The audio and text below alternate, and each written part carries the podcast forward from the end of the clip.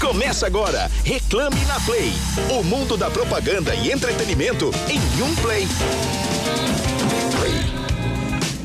Sim, sim, sim. Ah, que beleza. Me escutem alto e bom som. Aqui estamos nós. Sejam todos bem-vindos. Aqui estou eu, Felipe Solari, ao lado de Emerson Souza, porque toda terça-feira, a partir das sete e meia da noite, a gente traz aqui este programa com novidades do mundo do entretenimento, do mercado também, da publicidade, tudo o que acontece. O programa Reclame traz para vocês na TV, nas redes sociais e aqui na Play FM, certo?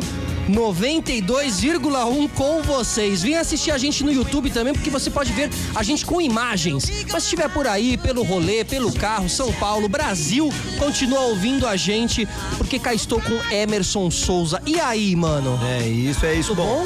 Tudo bom, tudo que bom. semana, né? Semana começou bem. Aliás, eu queria já começar falando do dia em que a Terra parou Pois durante é, cinco rapaz. horas. Vou ter que falar disso hoje, né? Sem WhatsApp, sem Instagram, sem Facebook. E aí, como é que você funcionou bem? Cara, é, a, a gente tem momentos entre altos e baixos, né? É bom, né, dar uma aliviada ali, mas realmente foi um momento estranho que eu comecei a levantar várias teorias da conspiração, né? Porque é gostoso, é um bom momento pra teoria da conspiração. O Mark Zuckerberg, o que, que vai acontecer? Será que volta? Será que não volta? E se não voltar? E se voltar tudo zerado? Já pensou? Todo ah, voltou o. Instagram, mas zerado. Todo mundo tá igual de novo. Ó, o cara teve um prejuízo, né? Ele Teve. perdeu 7 bilhões. Bilhões. 7 bilhões. Isso, isso rendeu, acho que uma posição ou duas no ranking de homem mais rico do mundo. Mas é o seguinte, só perde 7 bilhões quem tem 7 bilhões, né? Então, assim. É, segundo esse ranking, ele tem acho que é 112. O patrimônio dele tá 112 bi. Ou Olha seja, uma cosquinha, né? Mas deixa eu falar, perder 6 bi faz diferença pra qualquer um. Não, eu acho que além do, do- da grana em si, eu acho que ele perdeu também ali uma repercussão, talvez, né? Uma, uma, uma. Moralmente, ele deve ter perdido mais do que no bolso nesse caso, assim. Porque você viu, caiu um, caíram todos da rede do cara, assim, né? Ficaram três não, aplicativos fora um ar. prejuízo, tá vendo? A queda de valor coincide com uma série de reportagens do Wall Street Journal que revelou que o Facebook sabia sobre os problemas com seus produtos, porque a queda é, é- ela, ela é, foi por causa de problemas técnicos e diz que ele já sabia antes, né? Entre eles, o Instagram, é, eles sabiam que inclusive que o Instagram podia causar, que todo mundo já tá falando, né? Danos à saúde mental dos adolescentes e propagar desinformações sobre os eventos no Capitólio em janeiro desse ano. Disseram que ele tropeçou na tomada ali, na verdade. É, Mas o que eu gostei, a parte ruim é essa, todo mundo ficou fora. Algumas pessoas, isso atrapalhou o trabalho de muita gente, outras pessoas Sim. atrapalhou a saúde mental, porque a galera tá totalmente dependente disso. Mas os memes, ah, esses. O menino que matou as redes sociais, pra mim, foi o melhor. O Twitter bombou ali, né, cara? O Twitter foi um sobrevivente ali. A gente viu vários memes e daqui a pouco a gente vai repercutir mais sobre isso Vamos, com vamos. E vale falar também. que o TikTok ficou no ar, hein? Ficou no Inclusive, ar, é. é. das paródias, tava rolando Twitter lá. e TikTok continuaram. Pra fechar uma outra notícia que eu separei, essa primeira notícia não tinha como a gente não falar, Não, porque não afinal tinha. de contas. Não tinha. É notícia no planeta. Total. A segunda é uma, é uma outra iniciativa legal de marcas que a gente sempre sublinha, que a gente sempre ressalta, que a L'Oréal Paris lança uma plataforma de, de anti-assédio no Brasil.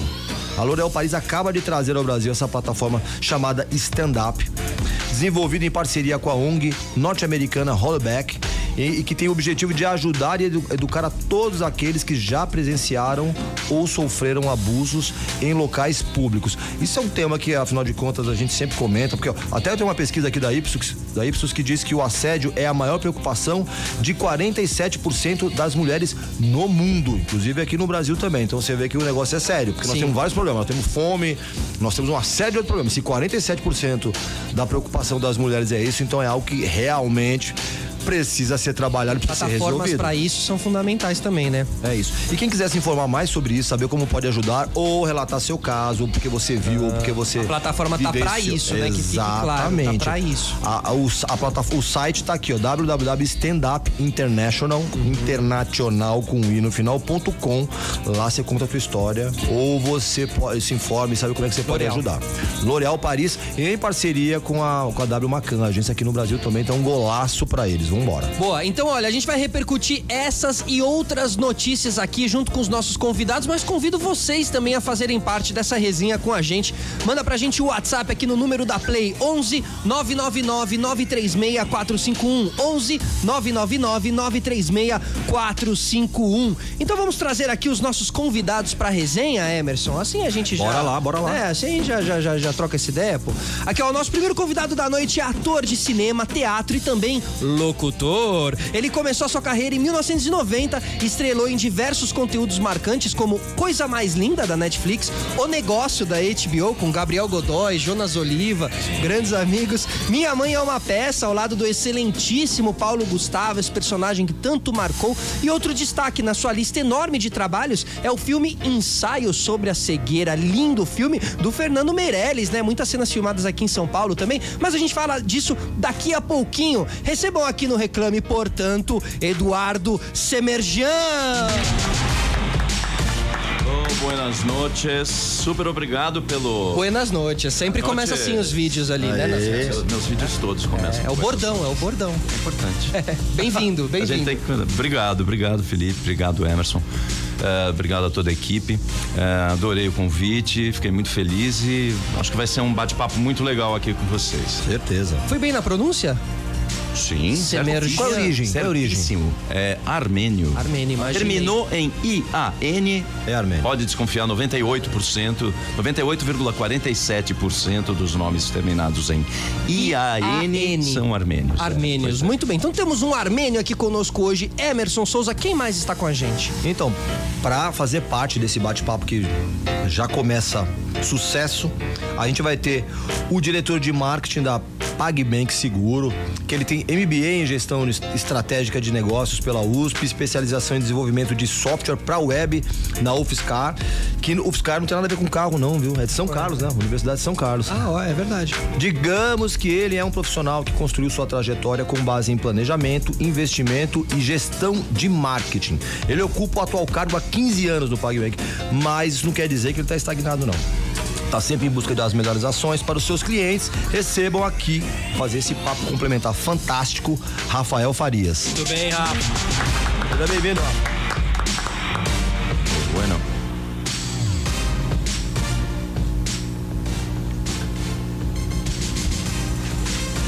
Opa. Muito bem, muito bem. Então estamos aqui também. É, É isso, vamos resolver. Acho que tá com probleminha de áudio. A gente De já- áudio ali, né? É, o Rafa já fala novamente, só um minutinho a gente já resolve. Mas enquanto vamos isso, lá. a gente, a gente conversa com o Eduardo. Eduardo, é, como que. A gente falou um pouquinho de redes sociais, né? Agora, das redes sociais que caíram aí e tal. É, vejo suas redes sociais também, como você participa, interage e, e entendo também que isso tem sido um exercício para os atores, né? Os atores fundados e fundamentados no teatro, né? Com uma muitas vezes uma comunicação muito mais offline, ou seja, presencial ali mesmo do que online. Como você tem se adaptado e entendido esses novos tempos assim? Onde o ator se encontra com as redes sociais, com o Instagram?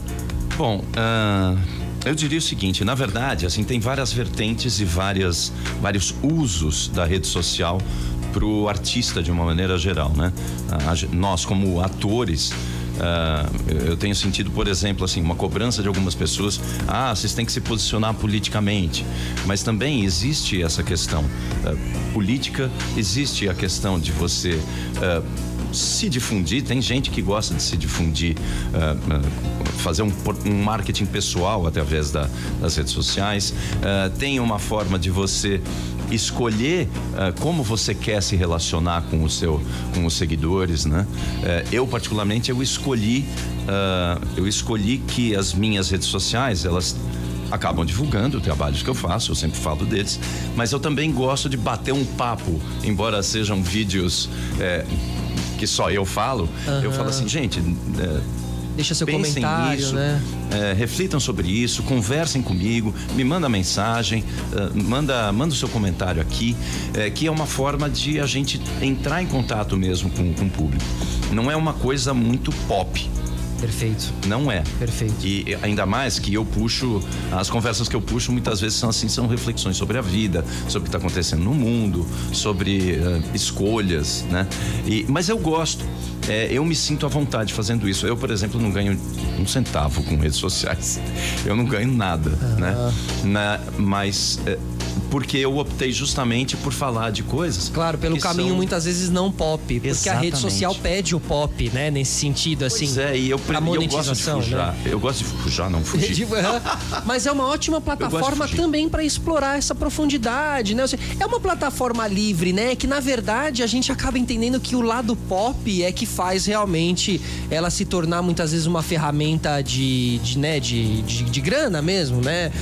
Mas ela é uma, uma, uma, uma plataforma ótima para você explorar de diversas maneiras. O Emerson é, muitas vezes traz aqui poetas, né? Uns caras que usam o Instagram de maneira muito inteligente, sim. lembra? Algumas dicas culturais suas que você trouxe aqui. Sim, sim. Então, a, a, as redes sociais, elas são. Elas chegaram com. para ajudar muito as pessoas, dar voz a todo mundo. É claro que tem pessoas que não deveriam nem ter voz. Ah, mas sim. tem. Sim. E é porque importante. As redes sociais também a, a, afetaram é. bastante a ordem, é. a nova ordem política é, mundial. É, porque às vezes as pessoas usam essa, essa possibilidade que tem de falar para todo mundo para agredir, não, não para construir. Mas isso é um outro problema. Mas é legal saber que todo mundo tem voz e tem um espaço para falar. E, e, e, sabe o que, que eu queria saber do Rafael? Eu, eu, queria aproveitar que a gente tava falando um pouquinho de, de rede social, a gente falou sobre a queda disso tudo, né? Do WhatsApp, caíram ontem e tal. Mas a PagBank, como é que vocês ficaram ontem? Assim, rolou um momento de tensão? Não posso nem perguntar para vocês se vocês trocaram o WhatsApp desesperados, porque sei que não trocaram, mas de repente ali uma, um SMS, um Telegram, porque, né, claro, assim, caíram ali os principais, mas começou a ter uma onda de, ih, estão caindo outros, é. tem site de banco, tem, né? Sim, teve portais, outros, outros é, é, é, sites que caíram também. Como é que vocês ficaram ali ontem, Rafael? Não, não, o PagBank estava estável, né, sempre ali disponível para o nosso cliente, né? É, obviamente aí os canais de atendimento que a gente atende, inclusive nas redes sociais, o Facebook e o WhatsApp, ficaram disponíveis, né? Mas outros canais de atendimento, de voz, inclusive, até na o próprio, o próprio Twitter também, né? A gente tem um canal ativo também no Twitter e tudo mais. E obviamente aí os outros canais ali de que proprietários aí do nosso cliente, a gente tem, é, inclusive, a disponibilidade aí em 100% aí nesse, nesse período aí de turbulência, digamos assim, né? De apagão do, das redes sociais, né? Mas foi brabo, hein, cara? Meu Deus. Foi de Trabalhar dar. com online ali, eu imagino que assim, deve ter vale, sido... vale lembrar também que no UOL também é, não caiu, né? O UOL também estava estável e é, divulgando as notícias e tudo mais. E e quem não consumiu conteúdo nas redes sociais passou a consumir conteúdo no UOL. O UOL que é uma potência, né? É, e, e, e, assim, né? Estar interligado é muito bom, mas nesses momentos a gente vê como que se cai um, cai todo mundo ali, né? E, e, muitos que ficaram, ficaram por ter uma independência também nas suas estruturas, nos seus, né? Nos seus modems ali, nas suas internets próprias e tudo mais. Imagino que o UOL deve ser esse caso também. Oh, oh, só pra fechar, Rafa, é, muitos portais caíram, muitos sites caíram, fora os aplicativos que a gente falou aqui, muitos sites caíram. Por que, o, o, qual é a plataforma que você, a independência, eu digo estrutural que vocês têm, por exemplo, que garantiram que vocês permanecessem no ar enquanto muita gente caiu? Olha, é, eu não sei exatamente o problema técnico que o Facebook enfrentou, aparentemente foi um problema técnico, né, mas a, a, gente dispõe de uma alta disponibilidade, né? E o fato é que é uma empresa brasileira, né? A gente está lotado aqui no Brasil, então uma disponibilidade aí é, de alta performance, né? De é, a gente coloca tanto para nossos clientes é, do próprio PagSeguro e do PagBank, né? E também os clientes do UOL, né? Que disponibilizam do site. Então, enfim, é, a gente tem uma performance super é, íntegra em relação a isso, né? E uma preocupação com o nosso cliente. Vale lembrar que... Óbvio todo... que não dá para prever, né? Qualquer tipo Pode não falar. dá para prever qualquer tipo de, de situação desse tipo, né? Mas a gente, obviamente, trabalha aí sempre para ter uma alta disponibilidade para o nosso cliente.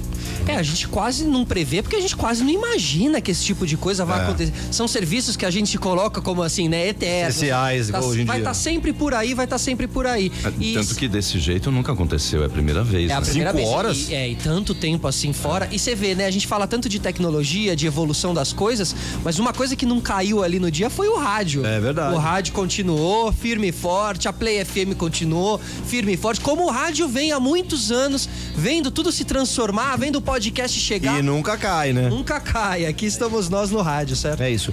Edu, é, é, vamos começar. A gente tem tanta coisa pra falar aqui. A gente tem cinema, tem teatro, tem televisão, tem um monte de coisa pra falar. Ainda bem. Mas vamos começar, vamos começar falando como é que você entrou nas artes cênicas. Qual foi a primeira arte que te seduziu? Olha, é, por incrível que pareça, a- eu quase fui um monte de coisas antes de ser ator, né? Eu quase fui jogador de futebol, quase fui médico, quase fui biólogo, quase fui químico, me formei em comércio exterior. é, Goleiro, trabalhei- goleiro. Sou goleiro, até hoje. Sim. Até hoje. Até hoje, né? Eu rachei a cabeça no. Eu tô voltado contra a câmera aqui. No... Estrategicamente. Mas, mas, mas eu tô com a cabeça machucada. Jogando? Bati a cabeça ontem Na na, trave? trave. Na trave. Eu fiz uma defesa. Uh. Uma defesa meio, sabe, complicada ali que eu não consegui ter base com a hora que eu caí e bati a cabeça. Ou, mas ou em- seja, ontem não foi só o Instagram, o WhatsApp, o Facebook o Edu caiu. caiu o também. Edu caiu também, né? o Edu também caiu. Mas defendeu. Boa, claro, Caiu, exatamente. mas Caiu, mas, defendeu. Mas não foi gol. Saiu da foto, Não, não exatamente. É, segurei a onda. Mas, mas assim, na verdade, eu tive. Eu tentei um milhão de coisas antes. Porque eu sempre tive pra mim que, assim, eu queria fazer o que eu amava. Eu queria descobrir algo que eu realmente gostasse de fazer. Por isso que eu tentei tanta coisa. Mesmo quando eu estava na faculdade de, de, de comércio exterior, quando bateu o primeiro, segundo ano ali, eu falei assim, puta, não é pra mim. Mas aí, mas aí eu falei assim, não, eu tenho que terminar a faculdade. E terminou? Terminei, Quatro anos? já trabalhando em outra coisa, que eu trabalhei com varejo também. Que eu trabalhei na Mesbla e na Sears. Nossa. Velho. Sears. Desses 56 anos, gente. E, e eu trabalhei na Não tá Mesbla. velho, tá e na- vintage. É, Então, eu, no caso, eu tava quase 30 de já. mas, o, mas assim, a ideia é que assim, eu já não tava mais nem trabalhando com comércio exterior. E, e aí, quando eu tava na Mesbla, chegou um dia que eu cheguei na loja, aí eu bati o olho na loja, assim, eu cheguei mais cedo, né? Eu bati o olho naquela área de vendas com um monte de coisa. Falei, gente, o que, que eu tô fazendo aqui? Não é o que eu quero. Eu falei, Isso com quantos embora. anos? Isso com quantos anos? 24 para 25. E aí eu saí, pedi demissão. E eu fiquei, eu pela primeira vez, ah, eu resolvi ficar quieto. Eu resolvi não buscar alguma coisa de cara. Falei assim, não, eu preciso ficar quieto. E aí, uns amigos foram fazer um curso livre, né? De, de teatro. Eu falei, que vocês, vão fazer? Vamos. Ah, tô fazendo nada, também vou. E aí eu descobri quase que por acaso o teatro. E aí, ah, dois deles não entraram no curso. Continuaram, aham. Um fez durante umas duas, três semanas e eu fui ficando. Típico, né? Quem, Ou até agora. quem tava lá meio sem querer ficou realmente até, a- até o fim, né? Acabou se apaixonando. E eu por nunca, e eu nunca tive ninguém da área artística na minha família. Então foi uma, foi uma coisa muito Não tinha referência, né? Em casa. Nem pra mim, nem pra ninguém. Tanto que quando eu disse, cheguei em casa e disse, vou ser ator. Aham, falar, oi, da onde, né? Que já abandonou 12, 12 faculdades. profissões diferentes, 73 faculdades e agora você vai querer ser ator, é isso. Ah, então tá bom. Que ninguém acreditou e na verdade teve uma resistência, mas eu tinha encontrado, felizmente, né? E foi assim que eu comecei. Mas se você lembra o primeiro espetáculo que você. contou? Foi teatro, pra começar. Foi teatro. Como é que você lembra do primeiro espetáculo? Lembro, era de um, de um grupo que na época era o grande grupo da época, né? Que era muito conhecido, chamado Grupo de Arte Boi Voador. E, e eu fui chamado para participar de um dos núcleos, porque tinha núcleos, inclusive, do, do boi. E eu fui chamado para participar de um que, ia, que quando eu cheguei, no dia que eu cheguei, que eu tinha sido, ok, você foi escolhido tal, então venha. Primeiro dia, a gente ia fazer um incidente em Antares, do Érico Veríssimo. E nesse dia teve uma discussão brutal, uma briga inacreditável. E eu ali, né? Eu falei, caramba, onde eu vim parar? E aí metade do grupo saiu e eu acabei ficando. Aí foi assim, não, a gente vai descobrir o que vai fazer ainda. E aí tentar, a gente tentou um monte de texto, no fim das contas, decidimos que íamos fazer uma, um- uma peça que tinha três contos que era ah, um conto do Rubem Fonseca, o caso de FA, um outro conto do Ryonosuke Akutagawa, que é que se chama No Bosque, que é o mesmo do filme Rashomon de 1951, e o terceiro era o a Luz da Outra Casa, do Pirandello. Então a gente fez uma peça que era com esses três contos. E tinha 15 atores, se eu não me engano. Acho que eram 15. E eu fui fazendo. três. E eu estava nos três contos. Cada um eu tinha um papel. Então essa foi a primeira peça que eu fiz. Eu fiquei um ano e meio ensaiando. A gente apresentou durante três meses. Foi o meu curso de teatro, porque eu Perfeito. acabei não fazendo. Eu até entrei na faculdade, né? É, só que justamente quando eu entrei no Boivador, eu estava começando a faculdade. Chegou um momento que bati o horário, eu tinha que escolher e acabei escolhendo ficar no, no grupo. Que maravilha, né? Legal. Agora. Deu certo, né? É, e aqui, e aqui estamos agora, né? Agora, ô Rafael, eu tô aqui, né, vendo as, as, as redes sociais e o, e o PagBank tem uma. A Alessandra Negrini, assim, né? Acho que é uma cara muito muito marcante ali do PagBank e tal, já há bastante tempo. É Wesley Safadão, ultimamente, assim também. Como vocês fazem essa escolha, né? Porque a Aless- a Alessandra Negrini, ela é- um nome que foi muito famosa e ela teve uma retomada agora nos últimos anos, assim. Então, se eu não me engano, Michel Teló, acho Também, que também, Michel né? Teló também. Michel Teló também com PagBank. Como são essas escolhas? Como vocês fazem essa triagem, esse hackeamento, assim? Eu já quero aproveitar e perguntar, ô Rafa, é, é, é B2C ou é B2B? Porque esses três nomes que a gente falou têm um apelo muito popular. É pro, é pro consumidor, é pro empreendedor, é pra todo mundo. Como que é isso? Então, vamos lá. É, a Alessandra Negrini foi a primeira celebridade que a gente usou em nossas campanhas, né? Lá em. na- na- quando a gente lançou o primeiro POS, foi a Moderninha, né? Isso. Até esse nome foi no feminino, propositalmente, já pensando numa celebridade feminina, né? E remetendo uma mulher moderna, né? Enfim, antenada. E como antagonista daquela maquininha que a gente via no balcão, né? É, um pouco antiga, com fio ainda, né? Com aquela impressora fiscal, que era como o mercado funcionava. E aí a, a moderninha veio com, uma, com um discurso disruptivo, né, é, é, em relação ao mercado de livre-se do aluguel, né, com seis dessa daqui, a Alessandra Negrini apontava para para de aluguel dessa daqui apo- apontava para outro device, né? E você compra essa daqui é sua, né? Você não tem aluguel, né?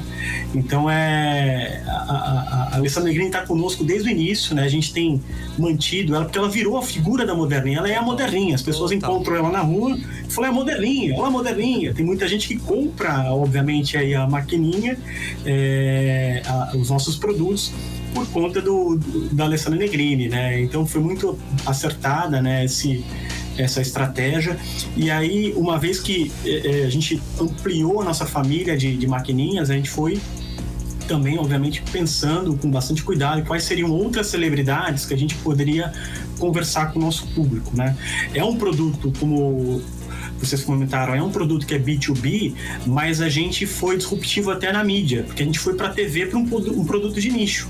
Então a gente lançou na TV para conversar com massa, né, um produto que era focado no empreendedor, né, e ainda é focado no empreendedor, que são as nossas maquininhas, a moderninha, né, e foi um sucesso, né. E aí ampliamos a família, depois viemos com o Michel Teló com a a um produto de entrada, que era um produto menor, que era a minizinha. Foi até um. A campanha foi um sucesso também na praia, não sei se vocês lembram. Total. é, da minizinha, né? O jingo do. Teló. do- É, lembra até do maravilhoso, assim. é. O, Teló fazia show assim na, é, como artista, né? E as pessoas perguntam: toca a minizinha, toca a minizinha, tipo, de tanto sucesso que fez a, o jingle, né? É, muito bacana, um produto que cabia no bolso, com preço super acessível, né? E aí evoluímos né, nosso portfólio de produtos, lançamos outras maquininhas. Hoje a gente tem uma, uma família mais completa de, de maquininhas aí no mercado, né? De diversos clientes, diversos. Tem maquininha Smart que a gente lançou, que foi de novo com, com a Alessandro Negrini. Depois lançamos a X de novo com a, com a Alessandro Negrini.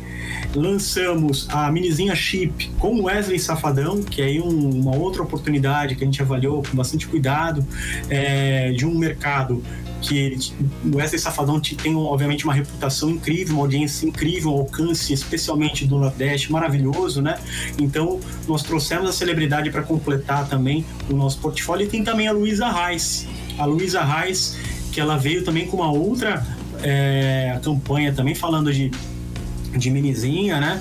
E, e com, com um par o Michel Teló. Então fizeram ali um- uma, uma jogada, né? Então, assim, essa foi a estratégia de, de marketing das nossas maquininhas, com essas quatro celebridades. E agora, com o PagBank, nós lançamos o PagBank em 2019, é, e, e, e, a gente uniu toda essa gente, toda essa esses artistas aí super bacana, né? E, e, lançamos um produto que é o banco completo e grátis, que é a conta digital do PagSeguro, que é o PagBank, né? Que até hoje a gente tem trabalhado nessa marca, né? A marca tem crescido bastante. Os filmes que vocês já devem ter visto nos últimos três meses aí, é, a gente tem trabalhado uma narrativa super bacana com o Safadão com a Luísa Reis e a Alessandra Negrini de novo, né? Então, ou seja, saiu do universo de maquininha, entramos no universo de, de banco digital e para quem tem maquininha, para quem não tem, para pessoa física e jurídica, para todo mundo, né? Não precisa ter maquininha para você é, baixar o seu aplicativo, baixar o app gratuitamente, abrir sua conta em três minutos e, obviamente, usufruir dos, das features do, do PagBank, aí que é o banco completo e grátis, né? Você não tem taxa nenhuma e você faz tudo, né? E, e melhor ainda, né? A gente incorporou isso é, no universo do, do empreendedor, então ele recebe as suas vendas pela maquininha, né? Faz as suas vendas pela maquininha e todo ali o dinheiro e a organização dessas vendas fica no PagBank, com uma série de, de softwares ali de solução de, de fluxo de caixa e, e etc. Né? Então, é um ecossistema super bacana que a gente tem é, muito orgulho aí de divulgar aí um produto que tem sido campeão e a gente quer continuar nesse nessa jornada aí para o nosso cliente. Demais, tem funcionado. Posso contar uma curiosidade da, da Alessandra, viu, Rafa? Que é, eu conheci a Alessandra quando eu estava começando como ator, porque ela estudou numa, numa escola de, de atores chamada INDAC, que infelizmente fechou ano Nas passado. Nas Perdizes, né? Nas Perdizes. Era, era, é, exato. Claro. Era em Perdizes. Antes ficava ali na rua Franz Schubert, no Itaim. Legal. Né? E ela estudou, ela quando estudava, ela estudava era lá. É, e, e eu conheci a Alessandra, ela devia ter, sei lá, se ela tinha 18, 17 anos. Era muito menina. Ela fez. É, eu era menina. mas, é, mas ela é bem mais nova que eu, tá? Só pra ela deixar fez claro. engraçadinha, né? Mas ela fez. Foi o primeiro trabalho dela. Foi, era ela, era Sucesso. ela e a, e a, e a, a Cláudia Raia. Engraçadinha e anos depois virou a moderninha. É verdade. Como você tá engraçadinho, hein? Isso aí. E moderninho. Tá também. muito moderninho, ele tá muito moderninho. Hoje é moderninho, hoje é, moderninho. É. O, o- o Edu, a gente tá falando com, com o Rafa aqui de empreendedorismo, e aí você, que contou no início da tua carreira, tem muita coisa pra gente falar, mas você agora também é empreendedor, no sentido de, de- de produtor cultural também. Um produtor de teatro, queria entender com você como é que isso entrou na sua vida e se isso te deixa confortável ou não. Olha, é, é uma experiência quase nova, porque assim, eu já, eu já produzi peças. Mas eu nunca fui de buscar dinheiro para fazer minhas peças. Eu sempre fiz muita coisa na raça. E assim, chegou um momento, inclusive, que eu. Isso há anos atrás, que eu falei assim: chega, cansei, eu não faço mais nada na raça. Eu não consigo mais, não tenho mais saúde emocional nem mental e nem financeira para fazer as coisas na raça. É, eu já cheguei a sair com 30 mil de, de dívida em 2006 de uma peça, porque eu tinha que fazer. Foi um ano de ensaio, um ano e, um ano e três meses de ensaio, foram três meses de apresentação. É, então, assim, é, e eu coloquei dinheiro o tempo todo. Então, eu resolvi que não faria mais. E eu fiquei um bom tempo coincidiu com um momento em que começaram a acontecer muitas coisas para mim, muitos convites de vários trabalhos. É, fiz, foi quando eu fiz Maísa em 2008, foi quando eu fiz o ensaio sobre a cegueira em 2009, foi quando eu comecei, eu fiz quatro peças em 2010, tudo convidado. Então, assim, realmente pintou bastante coisa para fazer. Então, é, eu, eu não pensava na questão empreendedora, justamente porque eu estava sendo chamado para um monte de coisa. Perfeito. Veio a pandemia, né? E com a pandemia, ah, teve aquele ano limbo, que foi 2020, né? Que a gente se sentiu naquele, naquele, naquele quadro branco, do, naque, naquele, naquele, naquela sala branca do da Matrix, Matrix, é, né? E, e eu falei assim, eu, eu não posso ficar assim. Eu já tinha comprado os direitos em 2019 de uma peça chamada Diplomacia, que eu estava até conversando com o Emerson. Eh, e assim, por conta da, da, da, da, da pandemia, eu, eu tive que parar, não consegui mais buscar nada, porque ninguém estava podendo, tava podendo patrocinar nada, não tinha, não tinha Lei Rouanet, não tinha nada. Então, parou mesmo. Mas a gente retomou neste ano, e esse ano nós retomamos, apresentamos diplomacia, é, no SESC, fizemos uma apresentação só, aí acabou parando. Mas agora eu tô com dois, dois projetos. Um projeto que é de um solo, que é um monólogo que eu vou fazer, que é um texto do Otávio Martins. Fantástico. Que é do Carlos Ouvintes, que vocês ah, assistiram. Ótimo. Né? E uma outra peça que, que é, aí já é uma coisa bem maior, que é a, o Bem Amado, feito para musical. Sim. Né? Com um elenco maravilhoso que tem o Cássio Escapim, que, que vai fazer o Odorico. o Cássio Escapim fez o Nino do, oh, do Castelo do, do Castelo Ratimbum. Eterno Nino, né? Exato. É, tem o Tiago Abravanel, é, tem a, a parte de Jesus. Quer dizer, tem ah, um elenco legal, parte. estelar. O pior sou eu. sei. Então, assim, é um elenco. Ué! O menos conhecido ali sou eu, mas eu, mas eu vou atrás. É, essa, é, essa tem sido a minha vantagem. Eu que cheguei e falei assim: é, o projeto nem é meu, mas eu tô indo atrás. Porque eu falei assim: eu acho que eu tô muito acomodado com esses convites que eu vinha recebendo. Eu vou continuar recebendo tudo bem, beleza. E fico feliz com isso. E vou continuar aceitando. Mas eu preciso ter projetos em que eu me, me engaje mais, em que eu esteja mais envolvido, que eu busque outras coisas, que eu, que eu entre na questão empreendedora, como você está dizendo.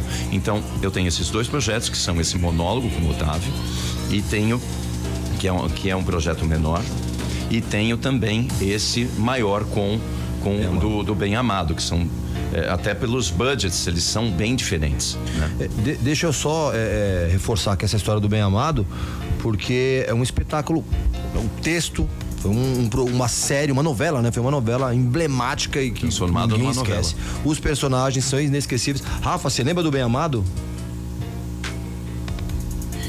Em Amado lembro sim, lembro sim. Inclusive, né, vale a pena ver de novo e companhia, né? Sim. Eu tô perguntando porque, assim, não tem como falar do, do Bem Amado e não, e não traçar um paralelo com, com, com, com a, com a situação que a gente vive hoje, de um governo que, que, que, não tem agradado a maioria das pessoas e, e, que, especialmente falando, todos os campos, né, mas especialmente falando de, de arte e entretenimento, que é o que a gente está falando aqui agora, é, não colaborou desde, desde o seu primeiro momento. As leis de incentivos pararam. E espetáculos, por exemplo, como o Bem Amado, que eu imagino que deva ter.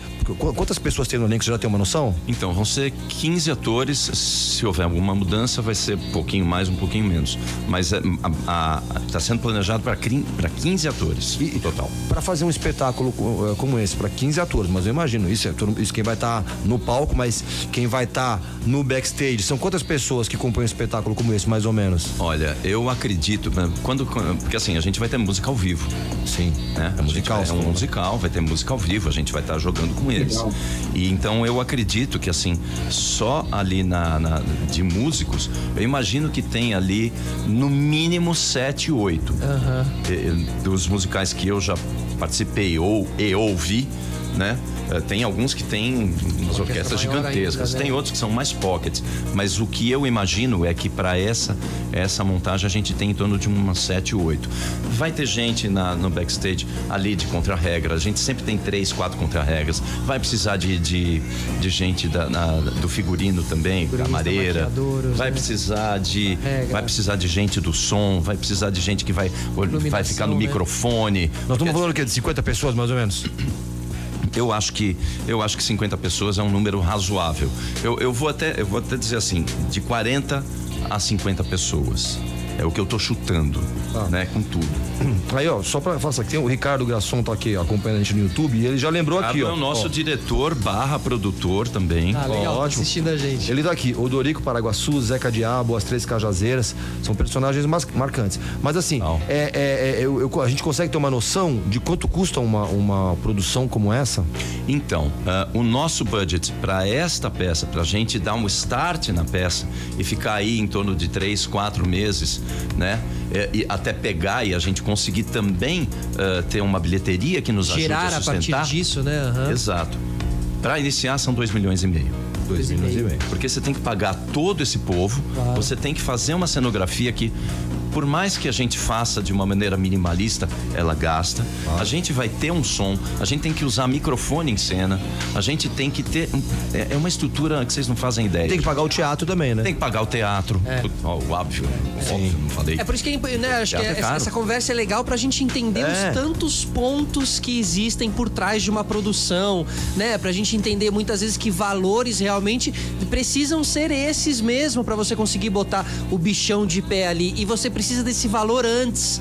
Né? A, pe- a peça é algo que você precisa estrear com ela tinindo, você precisa estrear com ela redonda. Não dá, ah, eu estreio, aí se gostar e entrar a grana, a gente vai melhorando. Não dá, Gente, entendeu? e olha, e olha o texto. Olha, olha essa história que você tá defendendo. Com, com- com relação ao texto, Tem os direitos autorais, tem essa Pois também. é, também, né? isso seria um roteiro adaptado, correto? Assim, né? Porque você tem que transformar ele pro, pro musical, né? A gente até tava falando um pouco nos bastidores é, do ineditismo que isso traz, assim, nesse sentido, né? Isso é um texto A genu- genuinamente brasileiro também, né? Tem essa também, um Isso é nesse musical. sentido, né? Um musical com um texto genuinamente brasileiro. A adaptação vai ser feita, aí talvez o Grasson me corrija em alguma coisa, mas assim, o que a gente conversou a última vez, a adaptação, se não me engano, ela vai ser feita pelo Newton, Mare, Newton Moreno. né? perfeito. É, porque tem que adaptar para um musical. Porque você vai ter que fazer canções. Claro, a partir do texto. E o texto, ele é super bem escrito. Ele tem uma estrutura que é maravilhosa. Sim. O Dias Gomes era um baita dramaturgo. E, pelo fato de ser um texto extremamente conhecido, que já teve, já teve, eh, eh, eh, já teve produções eh, em TV com leituras, né? novela, em série, em teatro, mas não musical. Então, assim, a ideia de ter, de ter o, o- uma peça do Dias Gomes que fará, que faria 100 anos no ano que vem se estivesse vivo, é, a ideia de ter uma peça como, como o Bem Amado é uma coisa eh, difícil de. eu Não vou dizer que é inédita, porque eh, eu não sei se é inédito, Aham, sim. mas é difícil de você ter um grande texto brasileiro adaptado para um musical. musical. Isso não é- é... uma coisa, não é uma coisa comum. E isso abre porta pra, né, como a gente falou, pra uma sequência de outros bons textos que podem ser adaptados. Que merecem, né? Exatamente, Super exatamente. merecem, né? É, porque na verdade, assim, o que a gente tem, por exemplo, Chacrinha, Silvio Santos, musicais, que são que são homenagens e que contam a história, e tal. Então são textos que são feitos para essas essas pessoas. Figura pública, né? Agora, um texto dramatúrgico de sucesso, clássico como esse, é raro. E, e- a gente falou até da Alessandra Negrini, eu me lembrei também do Cidade Invisível, que é um conteúdo que explora muito bem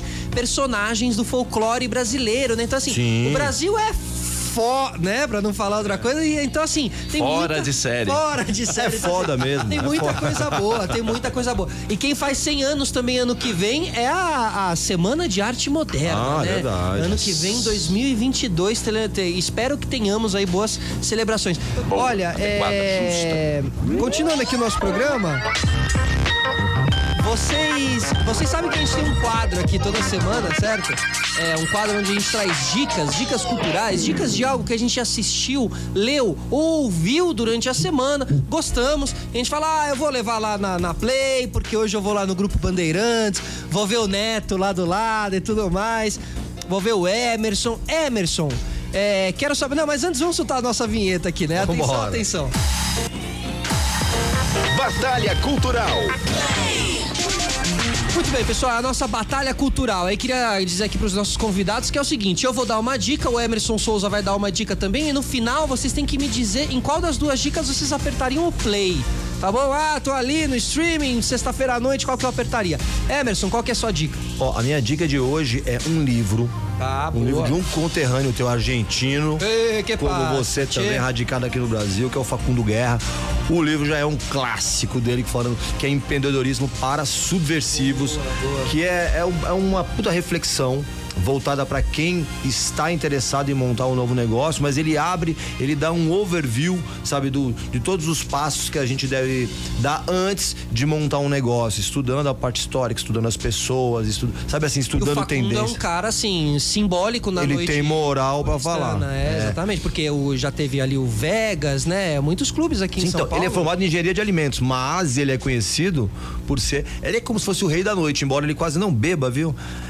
ele é um E ele, não, ele não gosta também desse título de rei da É, noite, essas ele não coisas. sabe? gosta, Porque mas ele é, mais, é- é mais low profile É ali. assim. considerado, porque a Bilzê Carneceria, Vegas e uma série Bar de outros. dos Arcos, o que é Bar no Teatro Arcos. Municipal. Inclusive, a gente falou da Semana de Arte Moderna, né? Agora, durante a pandemia, onde todo mundo deu uma encurtada, o que, que ele fez? Ele pegou a casa, que era o Love Story, De todas as casas. casa de todas as casas. Quem nunca? E vai montar um negócio, e vai montar um negócio, uma casa, uma casa que, embora tenha uma temática parecida, porque o Love Story era uma casa que, de diversão Sim. masculina, entre É, aspas, madruga- mas. madrugueira. É, então vai ter. Vai falar um pouco desse tema sexual, mas não tem, a- a- a- é, não tem uma exploração do sexo, vão ter espetáculos e tudo com, um com essa temática sofisti- mais sofisticado, digamos assim, né? Que dá pra você ir até mesmo de repente com a sua namorada ali, ver um show. Não, né? não é um show erótico, mas talvez um show sensual, É uma coisa, né? todo um mergulho. Meio, sabe, lembra de olhos É bem sexy, fechados? é tipo isso. Do Kubrick. É, é isso, sexy assim. Sem ser vulgar. Então, Isso. ele é um empreendedor de sucesso, então ele, ele, ele tem.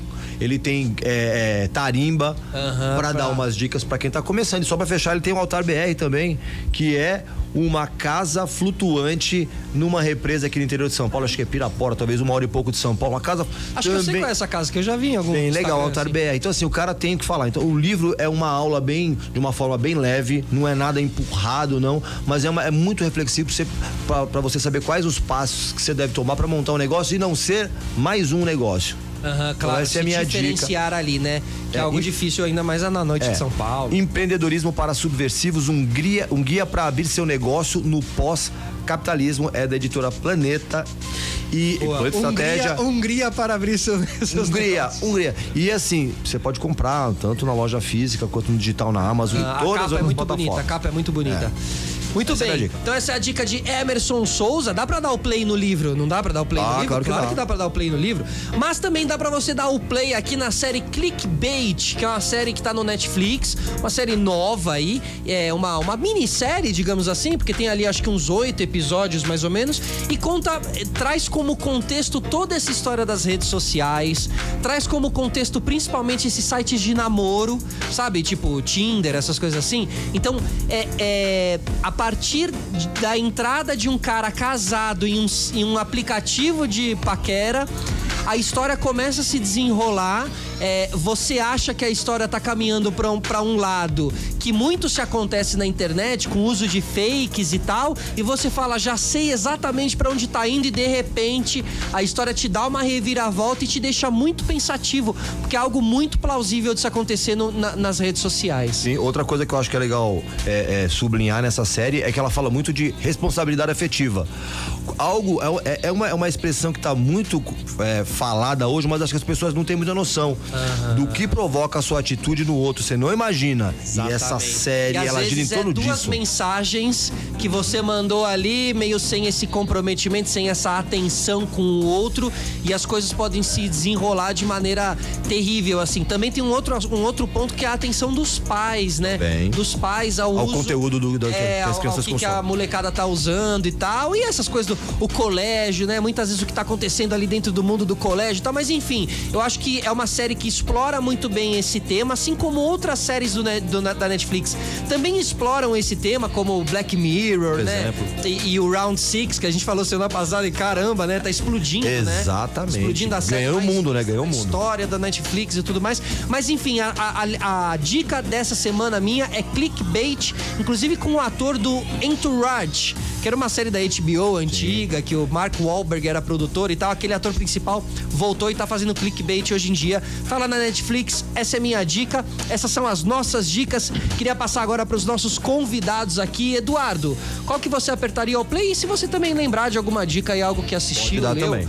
ouviu aí esses dias assim também, pode. pode Então, clickbait, até vocês estavam falando, me lembrou um pouco, porque assim, tá na minha lista lá no na Netflix, mas eu ainda não vi, porque minha lista Tanta tem coisa. cento e tantos. cento e tantos. cento e tantas obras, produções, etc. Mas ah, me lembrou, inclusive, um pouco de modernidade líquida do. da modernidade líquida do Bauman. Sim. né, que é a ideia de a gente relações, né? mudar, mudar, mudar, mudar, mudar, mudar e etc. Mas ah, eu fiquei muito curioso com, com o livro Empreendedorismo para empreendedorismo. É, eu fiquei muito curioso porque eu achei bem interessante porque porque na verdade assim a, a gente enquanto, enquanto o tempo está passando, eu acho que uma, uma, uma das reflexões que eu venho tendo é justamente sobre como você empreender sem prejudicar algumas pessoas. Porque muitas vezes você empreende, mas você puxa muito da sua sardinha, a, sardinha pro seu lado, e na verdade você. Porque assim, se um tá ganhando, outro tá perdendo. Como que você faz com que todo mundo de alguma forma ganhe, é. né? Então eu acho que tem, Equalizar, imagino né? que tenha a ver Tem, com isso tem. e isso me, me interessa muito. Boa. Rafa, É. Oi, pessoal. É, de séries, assim, eu tenho. Você mesmo citou aí a Cidade Invisível, não sei quem teve oportunidade de, de não assistir, tá aí a dica, né? A Alessandra Negrini traz essa questão da narrativa dos contos do- de folclore né, no Brasil. É muito legal a, a trama, né? Vai, ela já deu um spoiler que talvez. Já deu. Talvez não, terá a segunda temporada, né? Então. Muito legal, né? A dica. É, tem uma outra série que tá na moda, não sei se vocês já estão acompanhando, aquele Round 6, né? No, Sim. no Round 6, que é no, no Netflix, né? Que, Coreana, né? Muito Fenômeno. legal também. A, exato, é assim, bem curioso, né? Tem, eles fazem uma analogia com brincadeiras de criança, né? É, e aí conta toda uma narrativa aí de, é, de, de pessoas assim, que estão aí, entre aspas, fracassadas ali, né, financeiramente, não tem nada para escolher como, como retomada e escolhem é, participar dessa brincadeira que no fim das contas aí, não vou dar mais spoiler aí, mas tá aí a dica também bacana de, de, de séries aí na, no streaming aí. você sabe que Round 6 foi, foi processada. A Netflix foi processada por causa da, da Round 6? Não. Porque diz que os servidores na Coreia estão reclamando porque estão sobrecarregados devido ao sucesso inesperado da série. E aí eles falaram assim: Mas peraí, ó, Netflix, vocês têm que ah, nos ajudar aqui, a gente vai processar vocês, porque tá todo mundo apertando play, tá todo mundo querendo assistir. Agora, tive um problema com a Netflix, né? Tava te falando ali no. Sim. no- no- Não, mas, mas antes de você falar sobre o problema, só, só mais uma curiosidade sobre essa série, Round Six. É, é, o, o, o autor teve um, um grande problema para conseguir emplacar isso. Ele ficou, acho que talvez 8, 9 anos tentando emplacar, não conseguiu. Ele ficou mal de grana, vendeu um note usado para continuar investindo no projeto. pra- E hoje é sucesso É, no né, planeta. acreditar nos seus, nos seus projetos. Mas, Rafa, você não disse, você não disse qual das duas nossas dicas que você daria o play, hein? Boa.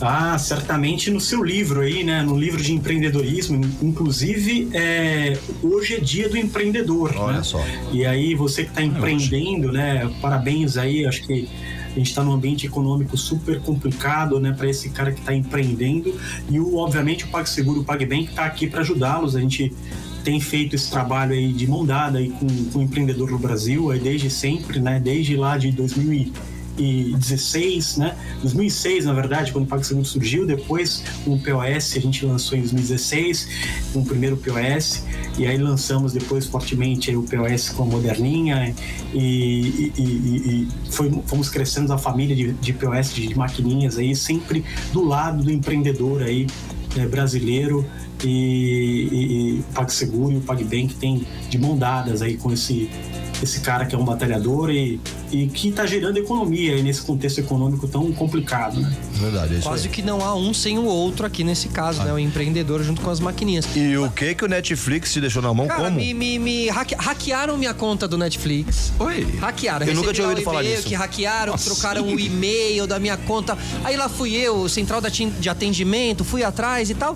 E resumidamente, eles não conseguem recuperar a minha conta. Então eu teria que zerar e refazer uma nova. Cara, eu não aceitei. Sabe por quê? Por causa de anos e anos e anos de minha lista. lista. De conteúdo. Assim, com um algoritmo totalmente Ah. controlado na minha frente. E eles falam: ah, não vai dar, faz uma nova. Eu falei: não, não, não, não, não.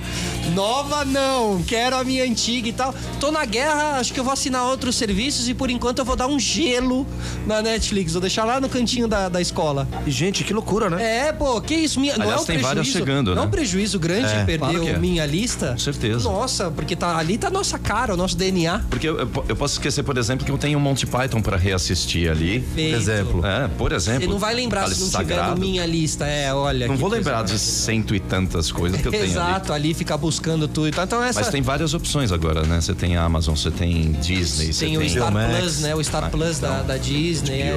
E vem a série do Maradona, inclusive na, na, na Amazon. Uma, Olha, uma ótima é. Ah, você tinha do falado Maradona. alguma coisa É, disso, né? Final do mês vai estrear, final do mês. Emerson, como é que é? O pessoal tá participando aí também com perguntas? Então tem bastante gente. Bom, a. a, a... Ai, cadê ela aqui? Deixa eu ver. Aí o Angel perguntou. Aí Ah, perguntou, perguntou qual era o maior perrengue que você tinha passado na tua carreira. Não sei se é esse espetáculo que você pagou 30 pau do seu bolso ou tem outro, me diz aí. Bom, eu na verdade tenho perre- perrengues sucessivos. Esse foi o maior em termos de grana, né, em 2006. Mas eu já tive perrengue, eh, eu tenho, eu tenho eh, periodicamente eu tenho. Então, 95 eu tive, foi um ano péssimo que eu tive que reerguer.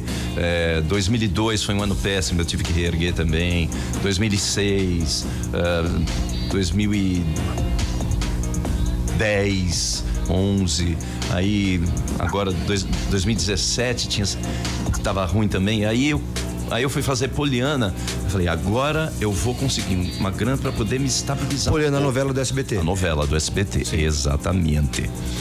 E aí deu uma estabilizada. Inclusive eu pude, putz, antes, um pouco antes da, da pandemia, fui pro Peru, tirei férias, falei, putz, que bom, cara, nossa, que maravilha. Posso viajar, ainda tenho dinheiro guardado, dá para eu, dá para eu tocar. Eu tinha três séries para fazer, inclusive uma que era um não posso falar de, de- era um, era um spin-off da HBO.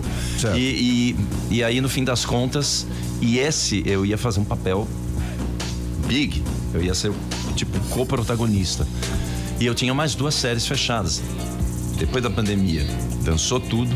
2020 foi aquele limbo, foi aquele, aquela sala branca do Matrix. E eu nem conheci o arquiteto, que foi pior. Queria bater um papo com ele. Pô, eu queria bater um papo com ele, pelo menos, né, Rafa? Exato. E aí, no fim das contas, a- aí eu tive que recomeçar antes fosse do zero. Porque a gente Menos. acaba tendo que fazer um monte de coisas para se virar economicamente e tal. Mas assim, a vantagem é que eu tô acostumado, então eu não me desespero mais. Ah, já vai Então eu aprendo né? a lidar com isso. Vai É, exato. É, essa é uma vantagem, na verdade. Você ganha força para esse tipo de coisa. Exatamente, vai dar os passos pra trás e aí dá o pulo, né? Mas respondendo a Yu, a- o maior perrengue foi sim o de 2006. E Do preju financeiro. preju financeiro na peça 30 paus, que eu paguei fazendo a campanha do Lula em 2006. Olha. Olha aí, tá vendo? Foi Como é que você. é ator E eu nem sou participar de- petista, eu nem sou petista. Como trabalho. é o ator essa, é participar das campanhas eleitorais? Assim, É uma questão, assim, como que. É, existem as coisas que são fáceis, outras que são difíceis, algumas que são impossíveis. Eu diria que estas podem ah, na campanha, nas campanhas pode variar. Por exemplo, eu não faria para o Bolsonaro jamais na minha vida. Pode me dar 2 bilhões de dólares, eu não vou fazer. É, aí se fosse pro, pro Ciro, eu sou cirista, viu, gente? Lamento, vai vir um monte de xingamento aí daqui. Mas é, eu, eu sou cirista.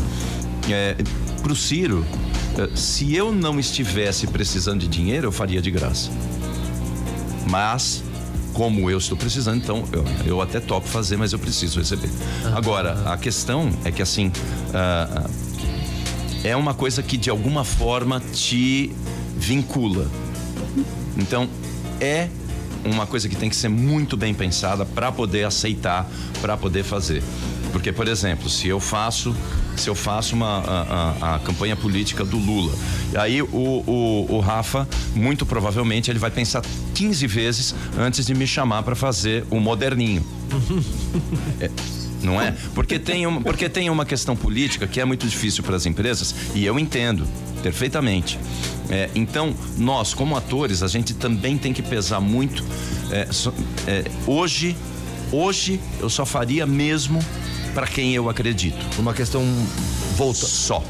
É, puxada pelo ideológico. Exato. Eu não faria de novo para quem eu não acredito ou quem eu não, não, não tenho uma ligação. Compartilha ali, né? Exato. Seguindo por essa linha, eu não, eu não vou perguntar qual é o seu candidato, não vou perguntar, Rafa, em que candidato você, você apertaria o play, não é isso. Mas eu- o que eu quero, a pergunta que eu vou te fazer é porque você está dentro do UOL há tanto tempo E aí é uma reflexão que a gente ouve o tempo inteiro. Todo mundo fala de ah, não, esse veículo ele é fechado com com esse político, com essa frente ideológica. É, todo mundo fala, ah, esse aqui é do Bolsonaro, isso aqui é, é do Lula, esse da Dilma, sei lá, X, né? Sempre tem divisão de tudo aqui. É, é essa polarização, ela tá em todos os campos, em todas as linhas, em todas as redes e tal. Mas você tá no UOL há tanto tempo e o UOL é uma potência, desde sempre, desde o seu início no, no, no, no na internet. Então todo mundo vai procurar informação lá, porque assim, tem um monte de blogueiro, tem um monte de gente, mas credibilidade, eh, eh, até porque as fake news, de novo, trouxeram mais a, a importância de você saber onde é que você está indo, porque você pode estar tá sendo induzido por uma, por uma notícia enganosa. Como que é para um veículo como esse eh, noticiar as coisas e, e, e procurando não parecer que está cedendo para um lado, mas sempre saber que vai, que vai ter esse julgamento no digital? Deu para entender minha pergunta? Lógico, deu sim, é super justa a sua pergunta, né? Eu, eu embora estou à frente aí do PagSeguro e PagBank aí, uhum. liderando marketing, né? Por muitos anos eu fiquei também liderando marketing do UOL, né? Sim. Hoje eu sou focado no, no PagBank PagSeguro, mas eu posso te falar, no meu período que, de gestão, né, é, o, o UOL sempre obviamente isso está no grupo, né? O DNA do grupo é expressa pela qualidade, né? O UOL não é, não é à toa que tem um slogan, o UOL melhor conteúdo, né? E o UOL, que é bacana na, no período que eu que eu estava tocando a operação de marketing do UOL, a gente era criticado tanto pra, pela esquerda quanto pela direita. Então isso para a gente como veículo, né, é interessante porque a gente se posiciona de uma maneira apartidária, né? Então traz a melhor informação para o cliente, para o visitante ali, para o usuário e o assinante do UOL, né? E, e, e, nessa discussão política a gente recebia paulada de todos os lados. Falei, pô, significa que a gente está fazendo um bom trabalho. Então, era essa mensagem aí de, de bastidor, né? A gente de fato transmitia o conteúdo que até hoje ainda é o melhor conteúdo, né? Até com essa questão do, do fake news aí, né? O UOL sempre ali tem uma lisura né, na, na, sua divulgação de conteúdo. Tem até uma, uma frase aqui na internet é, muito é, popular que assim, tá no UOL, é verdade, né? O UOL é, tem um fact sheet ali muito bom, né? Então, assim, ah, tá no UOL? Ah, não tá no UOL. Então, não acredito. Se tá no UOL, tem credibilidade. Então, assim, o UOL tem essa jornada aí é, de, de conteúdo super ímpar e apartidário, né? Então, a gente recebia paulada dos dois, das duas, dos dois lados e conseguia passar informação ali com que era, que era o importante no fim das contas, né? Que bom. Agora, o, o, Edu, vamos falar sobre o ensaio, sobre o ensaio sobre a cegueira. É, como foram? Como, como foi chegar até fazer o filme e como foi também ali essas, esses dias de filmagens? Porque também foi algo que assim quem, quem, quem participa do meio assim ouviu muito, né, sobre essa produção. Ó, oh, eles estão aí, eles estão aí em São Paulo, tal. Produção internacional, Fernando Meirelles, tudo mais, um texto tão marcante, né? Como que foi participar? Bom, uh, primeiro que assim, uh, é importante, é importante frisar uma coisa a respeito de, de produções internacionais, porque apesar da direção ser do, do Fernando, é, era uma produção internacional, era canadense, se não me engano, né? E então, ela tem ela na verdade ela estava locada aqui em São Paulo, mas também em Montevidéu e algum lugar, eu acho que lá do não sei do Talvez no Canadá no também? Canadá, não sei se era. Então, essa é a minha dúvida. Não sei se era no Canadá ou nos Estados Unidos. Tá. Mas tinha algum outro lugar que também estava alocado. É, então, é, essas produções internacionais, eu já participei de algumas, e assim, é uma delícia, eu adoro eu, tinha, eu, eu fiz o, a ensaio sobre a cegueira, fiz Hammer que está lá no Netflix, e fiz Sense8. Sense8. E também Sense8, fiz uma indiana que não tem nada a ver com o tipo de produção dessas. Olha. Depois até uhum, conta, é divertido. Vou querer saber, vou querer saber. É divertido. Então, assim, a, a ideia é que quando você chega numa produção que é sublocada aqui no Brasil, e coincidência ou não, uh, acho que duas dessas dessas quatro foram do, do da O2, né? Sim uma com a direção do Fernando, a outra que o Sense8 acabou, acabou negociando com, com a 2 para fazer a produção uma aqui. parceria, né? É, exatamente. É, as produções, elas são mescladas e aí você tem que ter um, um elas têm que conversar muito bem. E o que eu percebi é que sempre que eu participo dessas produções, o clima é muito leve. Ensaio sobre a cegueira, levíssimo. Edu, Ah. deixa eu só ressaltar alguma coisa que talvez as pessoas não saibam em casa, se você não assistiu o ensaio, so- ensaio sobre a cegueira, uma produção que simplesmente tinha, além do Edu, Mark Ruffalo, Juliane Moore, Gael Garcia Bernal, assim, era um elenco fortíssimo.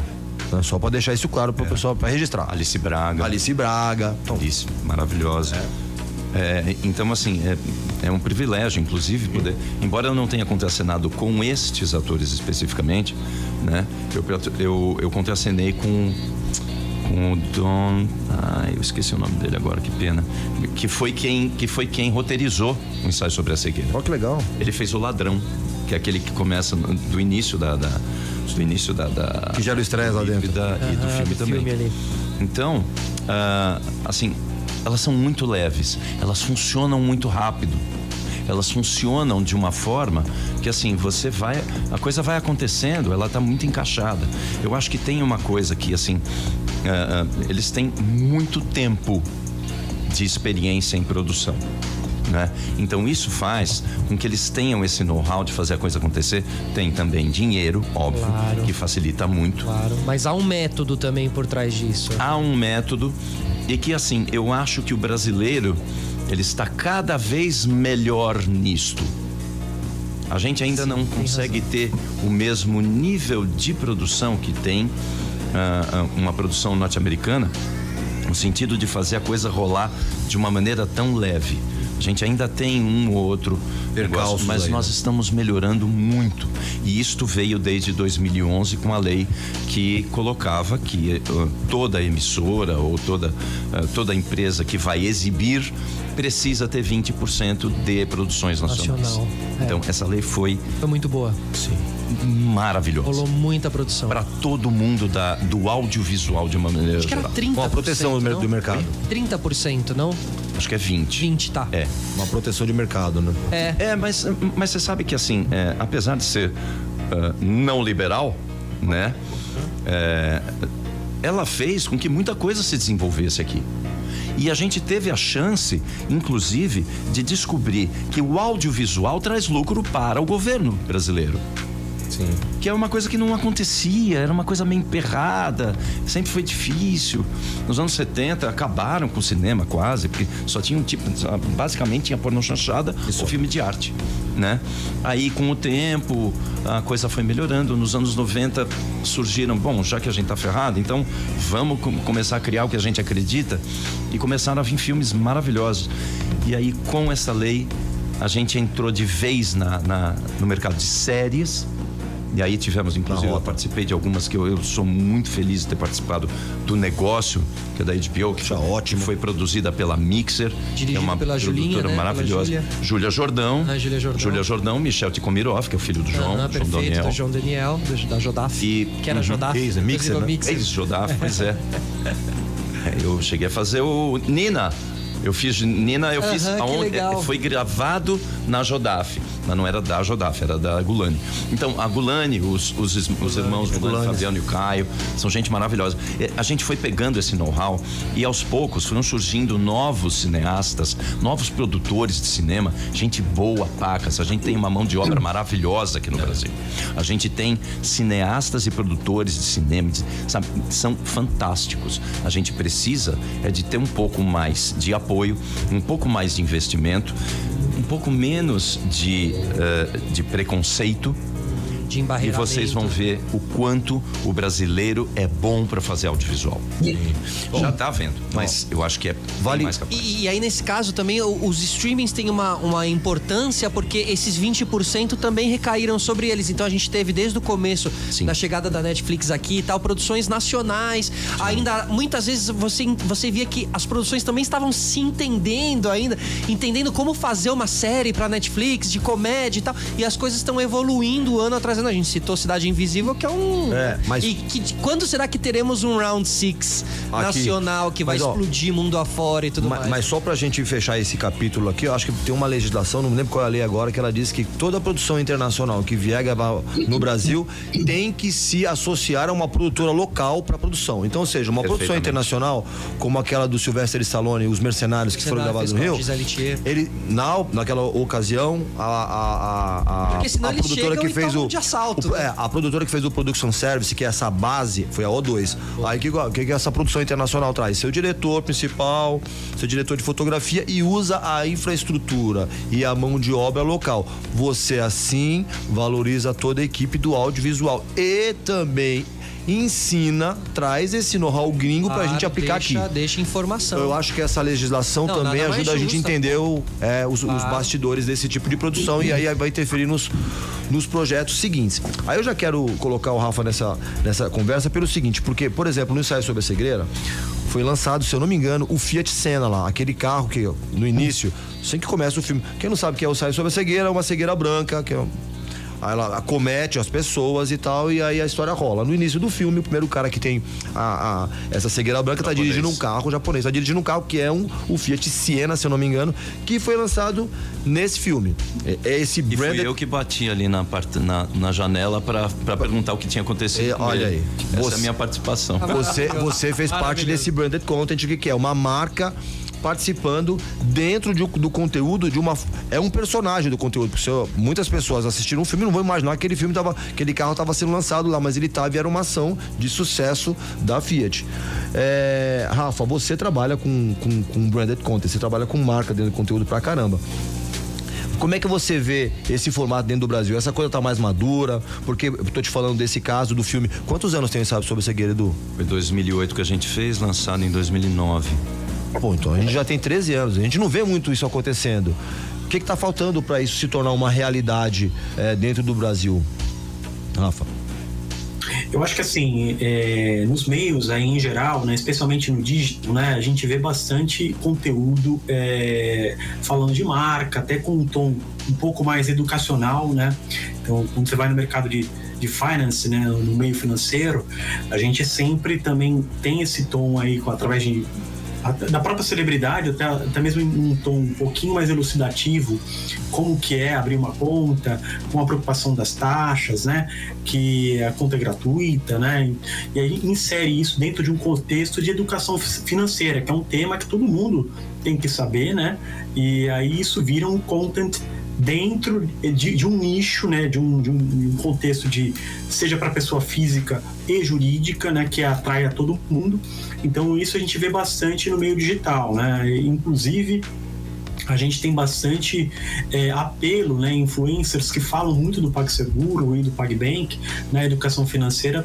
Você dá um bastante conteúdo aí é, em relação a isso, porque de fato o empreendedor ele acaba gerando saving, economizando, né, com o PagSeguro o PagBank, né, inclusive o PagBank para pessoa física não cobra taxa nenhuma é, para abrir uma conta e tudo mais. Em relação aos meios, aos filmes, né, de televisão é, e, etc e outras produções né? O contexto de brand content é um pouco mais é, quase de product placement né? Você tem um momento ali de de publicidade, né? Naquele, numa cena, numa novela, você tem uma, uma narrativa, uma- às vezes duas personagens falam de um determinado produto, né? Você vê que é, tem uma, abre um parênteses e fala, estou falando de um produto, né? Para não ficar meio que intrínseco a coisa. Num filme, as coisas ficam mais subliminar, né? Você vê o 007 sempre, sempre acaba mostrando os carros, né? Do, com Porsche, é, os carros de luxo, possante, né? Que tem por trás uma mensagem de masculinidade, né? De empoderamento ali, de é, a James Bond tem essa narrativa, idem para as roupas, né? O perfume, né? Todo o contexto da, do homem ali ao redor dele, o óculos, né? Então isso é mais é, subliminar no filme, né? Agora eu, eu acho que é muito mais a educação do, do- das pessoas terem essa distinção, né? Que a publicidade e a tecnologia elas eh, vão, vão se convergir, né? Já estão se convergindo há muitos anos, né? No digital isso é muito claro. Isso vale também para a indústria do entretenimento, né? Eu acho que como o Edu colocou aí, né? Eu acho que tudo, é, obviamente, tem a, a beleza da arte que está sendo impactando a pessoa que está é, assistindo aquilo, mas por trás também tem gira um business ali, né? Gira um, um, um, patrocínio, gira dinheiro, né? No fim das contas, e é o que de fomenta a indústria, né? Uma relação de ganha-ganha super bacana, uma experiência super bacana para todos, né? Tá, só para fechar e ser um pouquinho mais direto, por exemplo, PagBank. É, poderia fazer, ou, ou, você imagina, você como está à frente do marketing, fazer uma ação dentro de um espetáculo, por exemplo, como o Bem Amado, por exemplo, outros mais. Porque se você for falar de educação financeira, ainda mais um espetáculo como o Bem Amado, que é tá norteado exatamente o problema todo acontece porque as pessoas não sabem como como lidar com o dinheiro você imagina a sua marca essa marca dentro de um projeto como esse por exemplo ou outros mais é possível né é, o PagBank assim como o PagSeguro e outras marcas do grupo, a gente tem fomento à, à arte, né? tem fomento a, a, espetáculos desse tipo no Brasil, especialmente. A gente sempre patrocina, sempre tem uma aproximação com esse público que de fato também é consumer, né? Então a gente está nesse momento aí de, de prazer e passa uma mensagem também de, de, de, de, geração de valor de um produto que é relevante para a pessoa. A pessoa vai abrir uma conta, poxa, é, ali ela está comprando ali na, na sua bilheteria passando com a sua família um, um, tempo de lazer assistindo o espetáculo e ela tem uma conta no PagBank, ela tem um cartão de crédito, tem um cartão internacional grátis, né? Que a gente oferece gratuitamente na, na abertura de conta, né? Basta o cliente pedir na, na sua conta, ele consegue ter um, um cartão internacional grátis, inclusive para o negativado, que é um pouco da, é, a gente democratiza né, toda essa inclusão financeira, né? Então é, faz total sentido. A gente sempre avalia com, com cuidado. Óbvio que a gente tem sempre que pisar em ovos em algumas situações ali que a gente tem que é, é um tema mais sensível, mas a gente sempre é, olha com bons olhos para esse tipo de entrega. Ótimo. Agora, olha, apesar que a gente estamos aqui recebendo Rafael Farias, que é diretor de marketing do PagSeguro e PagBank, e também Eduardo Semergian, que é ator. E apesar de profissões diferentes, tem uma coisa que une todos os seres humanos deste planeta Terra. Você sabe o que, que é, né, Emerson? É o que você é especialista que é o horóscopo, as estrelas, o zodíaco, certo? Então, por isso, nós temos um quadro aqui. Atenção, atenção. A culpa é das estrelas. Sim, seja você Ares, Peixes, Leão, seja lá o que for. É o horóscopo que nos dá as características que ficam tão fáceis de traduzir quem somos nós ou não. E temos aqui Emerson Souza, que é o nosso astrólogo de plantão Vamos no lá. Reclame na Play. Conta aí, Emerson. Fica, fica um pouco mais fácil de conhecer as pessoas mesmo. Fica, se você né? souber como ler, né? Uhum, exatamente. Essa, o zodíaco. Bom, vamos começar aqui com o Edu, que ele tem uma patologia chama, é, astral chamada Virgem. Ih, é Virgem. Que é considerado é considerado o signo mais chato do zodíaco. Somos nozes. É, mas não acaba aí. Tá bom? Mas não acaba. Por não, que, é considerado é... o signo mais chato? Porque é, é, é, é muito detalhista, é, é, cobra e se cobra muito a perfeição em fazer as coisas de uma maneira melhor possível. Aí fica chato. Eu costumo dizer aqui, quando um, um virginiano é chato com outro, ele é muito mais chato com ele, porque se cobra muito. Uhum. E aí isso no signo solar, que é o signo que ele nasceu, aquele que você primeiro é vê. Ali, né, aí você pega, aí você, ó, ó, segue. o, ascend... o ascendente dele é em Capricórnio. Ixi. Aí o ascendente. A ascendente diz que depois dos 28, 29 anos você começa a ser visto, não necessariamente vai ter, mas você começa a ser visto um pouco com as características desse desse signo, que é Capricórnio, que aí vem o, o, o, capricorniano, ele é metódico. Você imagina o, o virginiano, que já é, é metódico Entendi. e se cobra. Detalhista. E, né? detalhista, você pega um capricorniano que vive na planilha, mas é mais controlado. Então você sai do chato e vem pro controlado, que muitas vezes é arrogante. Você fala assim: ah, meu Deus, não acredito que ele não entendeu isso. mas aí tem uma lua, vou terminar, mas tem uma lua, que aí é o seguinte: a lua é como a, você lida com as pessoas, é, é uma é relação sentimental fora casal. Relacionamento. Fora casal. Casal é a Vênus. Que é em peixe peixes. E aí, peixes dá uma tranquilidade, uma leveza que é de quase como que eu não tô entendendo o que você tá falando. Como é que se lida com esse seu mapa aí, Edu? Esquizofrenia aí. Cara, você sabe que tem uma coisa engraçada que assim, os. É, que, por exemplo, os outros planetas. Mercúrio é virgem. Uh, Mercúrio comunicação, né? Como é que é? É. Mercúrio é virgem, tá na casa. Sim. Ou seja, é mais, é mais intenso. Vênus é em Libra, tá na casa, também é intenso. Marte em Escorpião, tá na casa, também é intenso. O que eu tô querendo dizer é que assim, tudo é muito intenso em termos das minhas características. É uma entrega total. É, seja bom, seja ruim, não é nem essa questão de valorar. A questão é, existe sempre uma intensidade muito grande em tudo que eu faço. Inclusive, assim, eu sou muito preguiçoso. Virginiano é, ele tem preguiça. Então, e o capricorniano, ele é ao, ao, contrário, ele é muito. Metódico e organizado. É, e, e, e assim, é aguerrido. Controle. Ele vai, ele tem uma.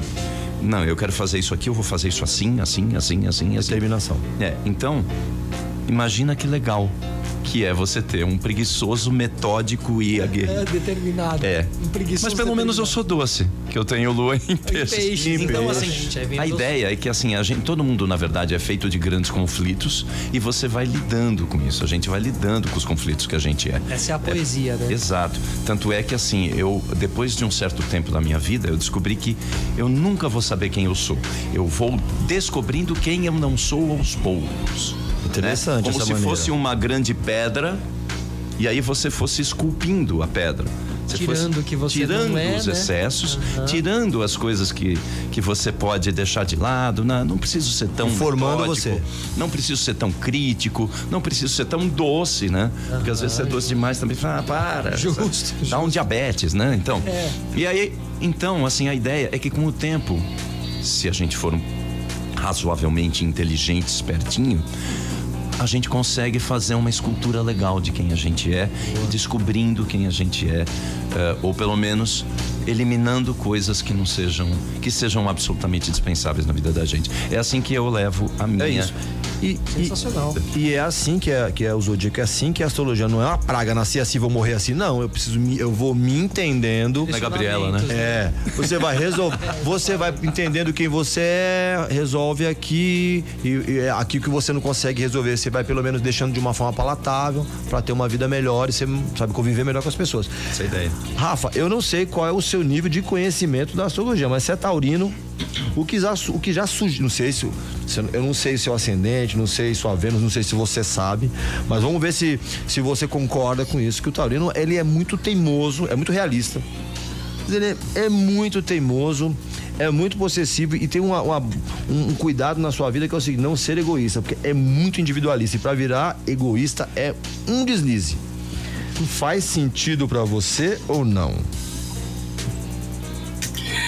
Olha, eu confesso que eu não sou um grande especialista em signo, né? Mas a parte da teimosia, é, talvez sim.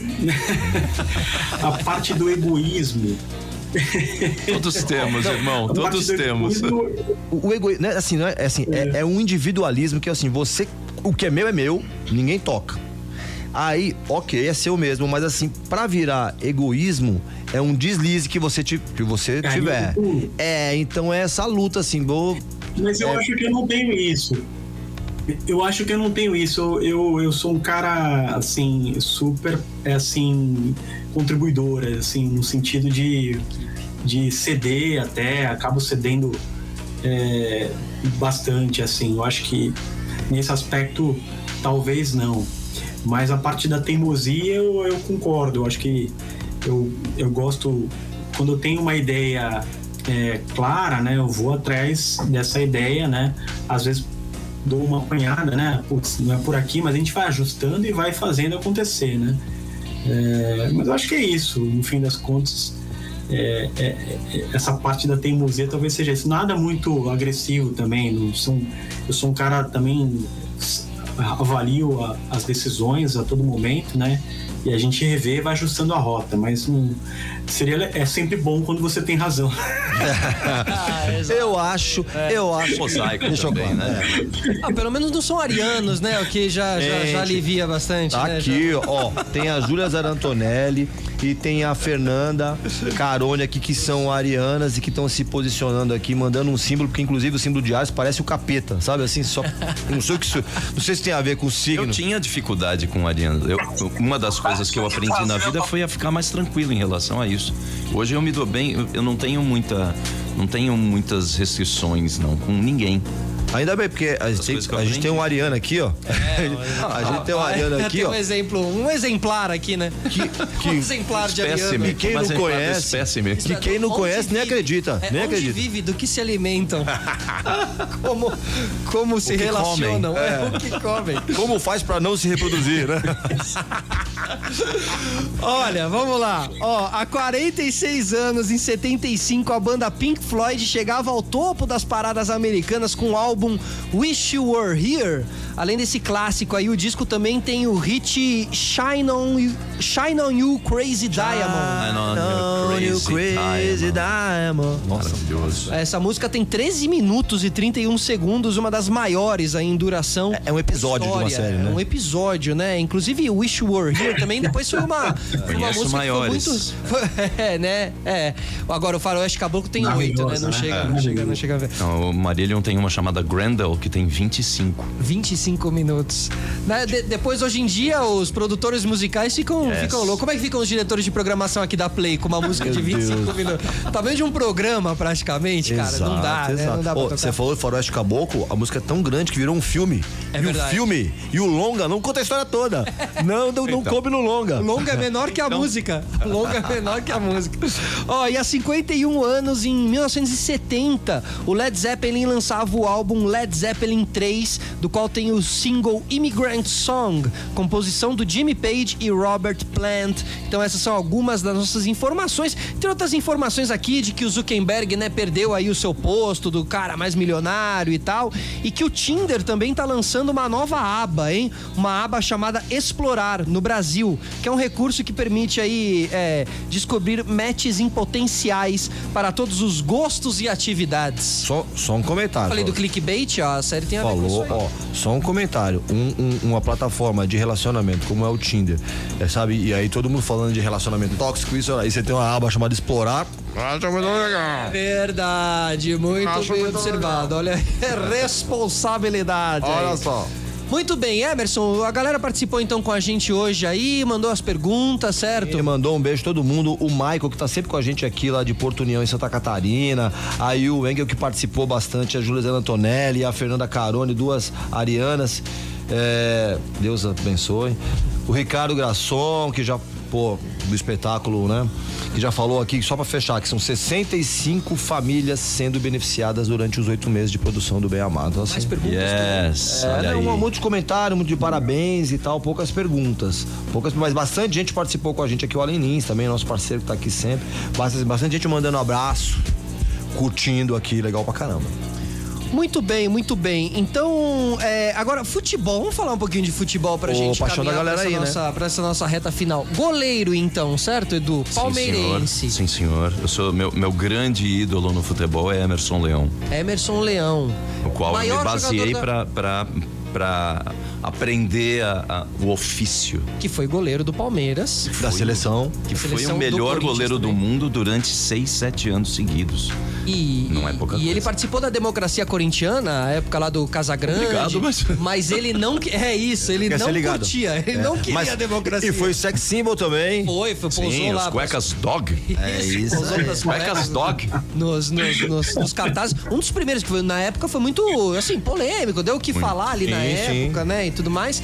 Agora, é, o maior jogador da história do Palmeiras pra você, quem, quem, quem, que seria, assim? Ah, então, Imagina é, que é um tem, tem uma também. coisa, tem uma coisa óbvia que assim, Ademir da Guia foi o melhor, melhor Ah. jogador da nossa história, ponto.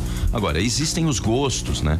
Existem jogadores que têm uma importância brutal e que cada um acaba gostando, mas tem gente que é enlouquecida pelo Edmundo, pelo Evair, pelo Sampaio, pelo Leivinha, pelo Jorginho Putinati, pelo Dudu agora, pelo outro Dudu antigo. da época do mas, Ademir. o melhor Edilson jogador da história né? do Palmeiras. Oi? Nossa, aquele Edilson Capetinho. eu não, eu não cito o nome dessa É, pessoa. depois das embaixadinhas, né? Não tem- Eu não cito o nome dessa pessoa. Mas, nossa, é um inferno, Rafa. Mas o. Mas, ah, ah, ah, mas assim, sem dúvida nenhuma, o grande jogador da nossa história foi Ademir daqui. Ademir da- E o goleiro, Marcos? Eu achei que você ia na, pelo goleiro, assim. Então, então, como goleiro, como goleiro, tecnicamente, Aham. o Leão, pra mim, era melhor do Foi que o mais Marcos. justo. Ele foi mais goleiro do que o Marcos. E o Zete? E- Mas o Marcos simbolizou Zete tanto por quê? também era melhor do Ah, que o o. Zete. E, e o Zete acabou sendo infelizmente sacaneado pelo Palmeiras, que o Palmeiras Foi demitido, momento- contundido, o São Paulo abraçou e ajudou, né? É, porque ficou um tempo lá segurando até terminar o contrato. Quando terminou o contrato, falou tchau. E o cara tinha ainda que se recuperar, ele teve que gastar dinheiro do próprio bolso para teve que ele, ele foi pintar para manter a sanidade. Sim. Aí quando o São Paulo convidou, ele voltou, mostrou como, o quanto ele era bom. Ganhou a primeira Libertadores do São Paulo, pegando pênalti no- na final e tudo mais. E logo na sequência E vem o Roger. Rogério Ceni ali, logo depois do Zete, vem o Rogério Ceni no São Paulo, mas é e O pra... Zete foi muito mais goleiro do que o Senna. foi, né? Mas o Ceni foi mais goleiro falta, do né? que o Marcos também. Eu vou apanhar aqui do palmeirense, mas foi mais goleiro que o Marcos. O Zete era um goleiraço. E final da Libertadores? A Palmeiras. Palmeiras, né? Palmeiras, Claro. Palmeiras. Ô, deixa eu olhar para a câmera. Final da Libertadores. Vai empatar nos 90 minutos. Na, na- nos 30 minutos seguintes, na prorrogação, a gente vai vencer. Feita a, a, a, é previsão. chama? Pre- profecia. Profecia. Eu acertei um a um com o Atlético, tá? Só para as pessoas tá saberem. registrado. E você, Rafa, quem que é o melhor jogador? Você é Santista, né, Rafa? Sou Santista, né? tem melhor jogador Em do mundo todo ano, Santos, né? nem... É, o Santos, assim, o maior jogador de todos os tempos, assim, eu diria que é, todo mundo sabe, né? Mas como ele fala, como o próprio Tostão fala que ele não é jogador, ele é um ET, né? O Pelé é outra situação, não é jogador de futebol. Né? então, comparavelmente, né? Eu, eu tenho uma trajetória aí, acompanho bastante futebol, é, acompanho o Santos. Eu fui criado na Vila Belmiro, né? Que legal. Então é, tive o privilégio de assistir os treinamentos no tempo que os portões eram abertos, né, gratuitamente. A gente assistia os treinamentos do, do time profissional do Santos. Tinha, assim, o Santos é, foi um, é um celeiro até hoje de grandes craques, né? E mais recentemente o Ney- o Neymar, eu tive o prazer de, de acompanhá-lo aí crescendo, né, no Santos e um monstro, né, um fenômeno dentro da Vila Belmiro e no Santos Futebol Clube. Também tive o prazer de ver aquela o time inclusive treinado pelo e revelado pelo Leão, né, o Santos em 2002. 2002. Aquela geração de meninos bancou, da Vila né? com Diego, Robinho, né? Foi um time espetacular, um Ganso. time que chegou como zebra. Não, o Ganso o foi Ganso depois, veio né? depois, né? É, veio com o Neymar. Lembrei com o Neymar. Verdade, verdade. O Ganso veio depois. Em, em 2002 foi o, o Diego e o Robinho ali que, que surgiram na base e, e o Leão meio que bancou ali, ó, não precisa de reforço. Eu lembro que o Leão fala uma entrevista que ele fez um amistoso com o Corinthians antes de começar o Campeonato Paulista e meteu 3 a 0 só com a molecada. E o Corinthians com o Rincon, só com o time estrelado, meteu 3 a 0 na Vila Belmiro. Aí o, o- o Leão falou pra diretoria: Eu não quero ninguém, eu vou com essa molecada aqui. E chegou ali, disputou o Paulista, foi muito bem. Um brasileiro classificou entre os, o- entre os oito, né? Era aquele, aquele esquema de quadrangular né? Na- nas, nas finais. É, e chegou na final e, e contra o próprio Corinthians. Eu tive o prazer de estar no estádio na final, foi maravilhoso, uma das partidas mais incríveis que eu já assisti presencialmente, assim. E o Santos tinha um Mas peso enorme nas costas, né? tem- 18 anos de, Na fila. de fila. Na época. Exato. Eu lembro que, assim, eles, na- quando o Santos acabou a partida, né, naquela final, tinha eu tava no cinturão vermelho do Morumbi. E aí o PM na minha frente falou assim, ó, todo mundo queria invadir, né? Porque era aquela seca de título. Aí eu fiquei negociando meio com, com o PM, eu, deixa, eu- deixa eu descer, deixa eu descer. Tá? Não, se descer vai tomar cacetada. Demais, boas memórias. Aliás, aliás va- vale a gente lembrar que a torcida está de volta ao- ao- aos estádios. estádios aí, pouco a pouco, gradativamente, mas essas- esse- esses momentos aí de torcida, essas memórias, depois de tanto tempo, parece que pouco a pouco, quem sabe aí não vai voltar. É, esse time ainda tinha Renatinho e Elano também ali no meio campo, que eram... Léo na esquerda. Jogava Léo na esquerda. Não, não sei se era na época do Zé Love Esses também. jogavam, na não, ainda esquerda. não era. Esses jogavam de terno, meu Deus do céu, como jogavam bola. Bom, pessoal, tempo ficando escasso aqui pra gente. Queria agradecer todo mundo que participou conosco hoje. O tempo voou, certo? Queria deixar aqui um abraço pra Eduardo Semergian, ator obrigado pela obrigado. presença, Edu. Felipe, Emerson, toda a equipe. Rafa, obrigado, prazer te conhecer também. Foi um enorme prazer estar aqui com vocês. Super obrigado. Foi uma delícia esse bate-papo. E quando vocês quiserem, tô aí. Quando o musical for ali pra, pra estrada, você vai voltar aqui, hein? Voltarei. Tá bom? Voltarei, com certeza. Voltarei cantando. Isso, cantaremos juntos. O Emerson se prepara ali também. Ah, que maravilha. Ou não, né? Rafael Farias, obrigado pela participação, diretor de marketing do PagBank, PagSeguro. Obrigado, Rafa. Obrigado a vocês, obrigado pelo convite. Um prazer conhecê-los aí, mesmo que virtualmente. Ainda certamente estaremos presencialmente em breve. E fica aí para os nossos ouvintes aí e ah, conhecerem os produtos do PagSeguro PagBank, né? O PagBank com BR, né? Então baixa bastar o aplicativo gr- gratuitamente eh, nas suas lojas aí, tanto Android como, como iOS, né? E faz uma experiência. A gente tem uma série de features é super bacanas. Temos a conta rendeira que faz o seu dinheiro render automaticamente 10% a mais que a poupança, sem limite de valor. Então, assim, é, é, temos CDBs, aí, mais, um dos mais rentáveis do mercado, 200% CDI. Então, para quem quer fazer uma reserva de emergência nesse momento tão é, sensível do mercado aí, pode fazer lá um investimento a partir de um real, já consegue fazer uma aplicação de CDB, obviamente, é, e pode pedir cartão de crédito, enfim, o produto é 100%, tá? Boa. Então, me coloco à disposição aí para outras, outras conversas. Boa, Obrigado, Rafa. pessoal. Obrigado, viu? E Emerson, o último adeus aí. É isso. Muito obrigado para todo mundo que acompanhou a gente no digital. Muito obrigado aqui pro Alexandre, Alexandre Cruz da assessoria do, do PagBank que ajudou a gente a trazer o Rafa para cá. Boa. Obrigado. Então, quero uma- agradecer também a Isis Sampaio que tá acompanhando a gente, mandando um beijo aqui para todo mundo. Agradecer a Leve 3 que ajuda a gente a colocar o programa nessa plataforma mista e, a- e- e fez com que a gente pu- pudesse, por exemplo, ter o Rafa com a gente aqui, ainda que ele não esteja dentro do estúdio. É? Tem que agradecer o nosso diretor Roger Garcia, Rafa Brito, que cuida do conteúdo, Allen Lins da agenda e todo mundo da rádio Play FM, que possibilita a gente estar aqui toda semana tendo esse, esse papo legal. Semana que vem, sete e meia da noite, aqui estaremos nós, eu, Felipe Solari, ao lado de Emerson Souza. Tchau!